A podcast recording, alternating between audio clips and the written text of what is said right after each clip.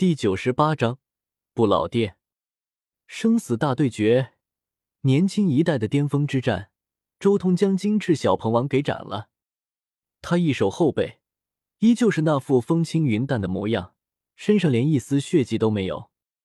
而对面，金翅小鹏王身体被斩成两半，惨烈无比。这一瞬间，所有人都变了颜色。这狂傲不羁。不可一世的金翅小鹏王竟然最后落得这样一个下场，实在是令人惊惧无比。青衣小蛟王眼眸中写满了震惊，他几乎不敢相信眼前所见到的一切。号称东荒妖族年轻一代第一人，竟然被人压了三重境界，三剑给斩了。这不是激战，而是彻底的碾压。人族周通将境界压低在四级秘境一重天，竟然都能跨三个境界，碾压金翅小鹏王，实在是可怕无比。难道他的战力已经达到了半步大能的层次吗？青衣小蛟王心中震撼，他可是知道周通已经达到了化龙秘境第六变，按照这样的战力推断，他岂不是已经能达到半步大能的战力了？现在年轻一代竟然这么快就出现了追上老一辈的修士，甚至连上一代年轻人都没有出现这么可怕的存在。叶凡也心中震撼，眼前这一战，周通再一次刷新了他心中的印象。他到底是从哪弄来的那么多秘术？叶凡心中也有些嫉妒，明明是一起从地球上过来的，但是他的秘术却层不出穷。可以应对各个方面，屠飞也很震惊。他深知金翅小鹏王的强大，但是如今却看到这金翅小鹏王被人越级碾压了。不错，就是碾压，甚至连战斗都算不上，这是碾压。金翅小鹏王竟被打败了。周通不愧是人族天骄，令瑶光圣地机甲坠机那么久却无可奈何的存在，实在是让人生畏啊！在场的很多人，妖族一个个面露震撼之色。所有人看向周通时，都有些敬畏了。要知道，早有传言称，金翅小鹏王有希望走上妖帝之路。可就是这样的妖族年轻王者，却被一个人族天骄在月境界碾压。这等若在大帝资格战中打落了金翅小鹏王，你杀了我吧！啊！金翅小鹏王大叫。万念俱灰，他引以为傲的强大肉身被周通一剑斩开，这是致命的打击。这一剑，其实周通手下留情了，他并没有真正的下杀手，因为自己现在还在妖族的地盘，他暂时还不想和妖族撕破脸。固然有大圣器防身，但那只是自己的底牌，他不想让大圣器成为自己的依靠。正道之路。唯一的依靠只有自己的实力，其他外力都只能算是底牌，能不用就尽量不用。想死就去自杀，我没有义务给你补上最后一击，也没有义务成全你这可笑又可怜的自尊心。”周通淡淡的说道，随即重新走向叶凡和屠飞身边。而这时候，其他妖族才一个个跑上去，有的拿出疗伤药，有的帮金翅小鹏王收敛身体，让他恢复。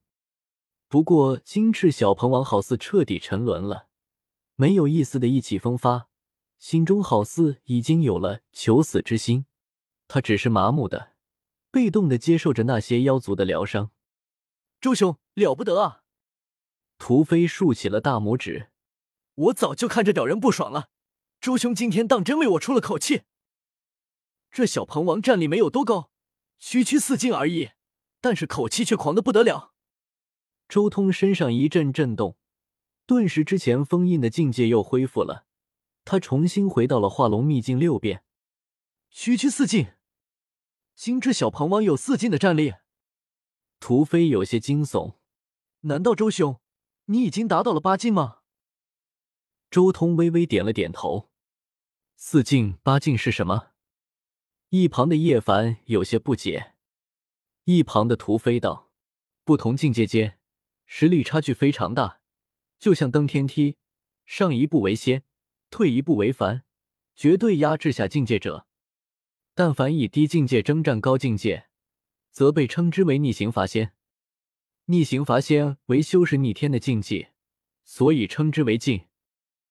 所谓四境，便是拥有跨越四个小境界征战的战力；八境，便是拥有跨越八个小境界征战的战力。九为数之极，根本无人可以跨九个小境界作战。八就是极限尽头了。自古至今，唯有逆天的少数几人可跨八个小秘境作战。屠飞越说越是震惊，看向周通的目光越来越震撼，简直就是看到了一尊少年大帝一般，心怀畏惧。叶凡听完屠飞的描述，看向周通的目光也有些不一样了。八境实在是太吓人了，跨八个境界战斗。那周通如今化龙六变，岂不是能打仙台一层五重天的修士了？半步大能的战力。很快，金翅小鹏王就被妖族的修士送走了，送回到了金翅老鹏王那里。不过就在这时候，妖族的颜如玉出现在了青衣的府邸之中。妖族公主又见面了。周通看向颜如玉，朱雄不愧是人族的绝世天骄。颜如玉美眸中也浮现出一丝异色，这已经是他第二次看到周通战斗了。但是这两次战斗，对方表现出来的东西却截然不同。上次和姬皓月一战，周通表现出来的是强大到极致的肉身，而这一次和金翅小鹏王一战，所展现出来的却是极致的秘术和剑诀。面对秘术惊人的神体姬皓月，展现肉身。面对肉身强悍的金翅小鹏王，展现的却是秘术和剑诀，这足以说明对方几乎没有弱点了。不论是肉身还是道法，都强绝到了极致，乃是所有有志于地陆天骄的不是大敌。